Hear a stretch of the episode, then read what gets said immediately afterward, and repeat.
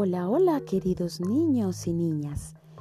Hoy me puse a recordar viejos tiempos y recordé que cuando tenía como cinco o seis años se me cayeron algunos dientes. Yo me sentí muy sorprendida. Recuerdo que cuando se ponían flojitos, flojitos, mi papá con un hilito los enredaba y. los jalaba. Bueno, pues hoy quiero contarles la historia de Alfredo, un niño al que se le están cayendo los dientes. Seguramente a muchos de ustedes se les están cayendo.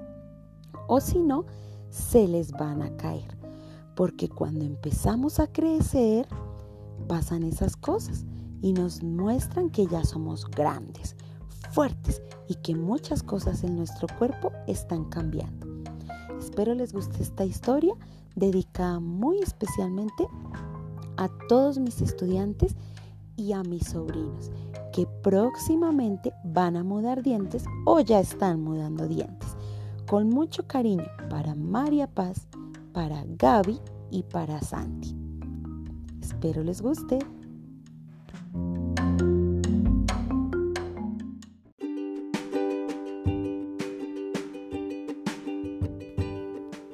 ¿Para qué quiere el ratón mi diente?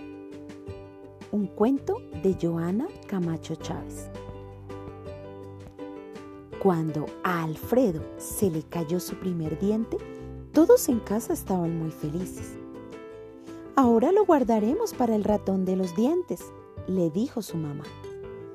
Alfredo primero se alegró y después se preguntó, ¿Y para qué quiere el ratón mi diente? Como el asunto era de extrema importancia, Alfredo decidió investigar, preguntando a otros niños. Federico sospecha que el ratón es un científico, que tiene la fórmula para fabricar dinero y el ingrediente secreto es un diente. Victoria Elena piensa que el ratón quiere los dientes porque está construyendo una larga escalera para llegar a la luna, que está hecha de queso. Mm.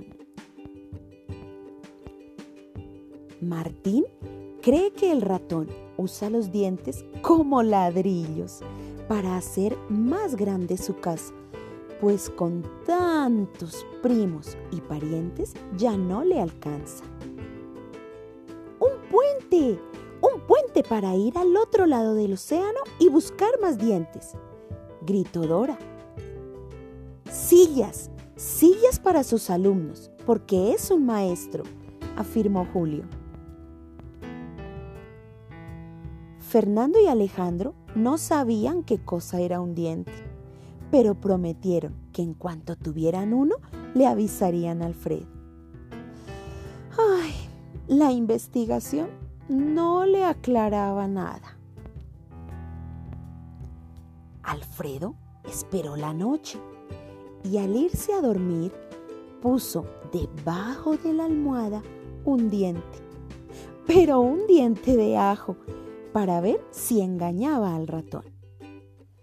En la mañana, cuando despertó, el diente de ajo estaba en el mismo lugar y no había huellas del ratón. La siguiente noche, sin ser visto por nadie, metió debajo de la almohada los dientes postizos de la abuela y se durmió. Seguro que el ratón vendría, atraído por ese collar de dientes blancos. Despertó emocionado al escuchar un ruido en el cuarto y al encender la luz, la pequeña figura era... Ay, era su abuela, armada con un bastón, buscando sus dientes y al culpable de la travesura. Mm, resignado, Alfredo sacó del bolsillo su verdadero y brillante diente lo colocó debajo de la almohada y dejó al pie de la cama un platito con una rebanada de queso a manera de disculpas. Al levantarse, tropezó con el platito. Sorprendido, levantó la rebanada de queso y pudo ver en ella pequeñas mordidas. ¡Au, au, au! El ratón había acudido a la cita. Buscó debajo de la almohada y... El diente no estaba.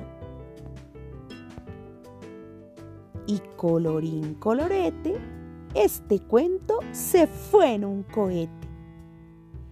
Y ahora les pregunto, niños, ¿ustedes qué creen?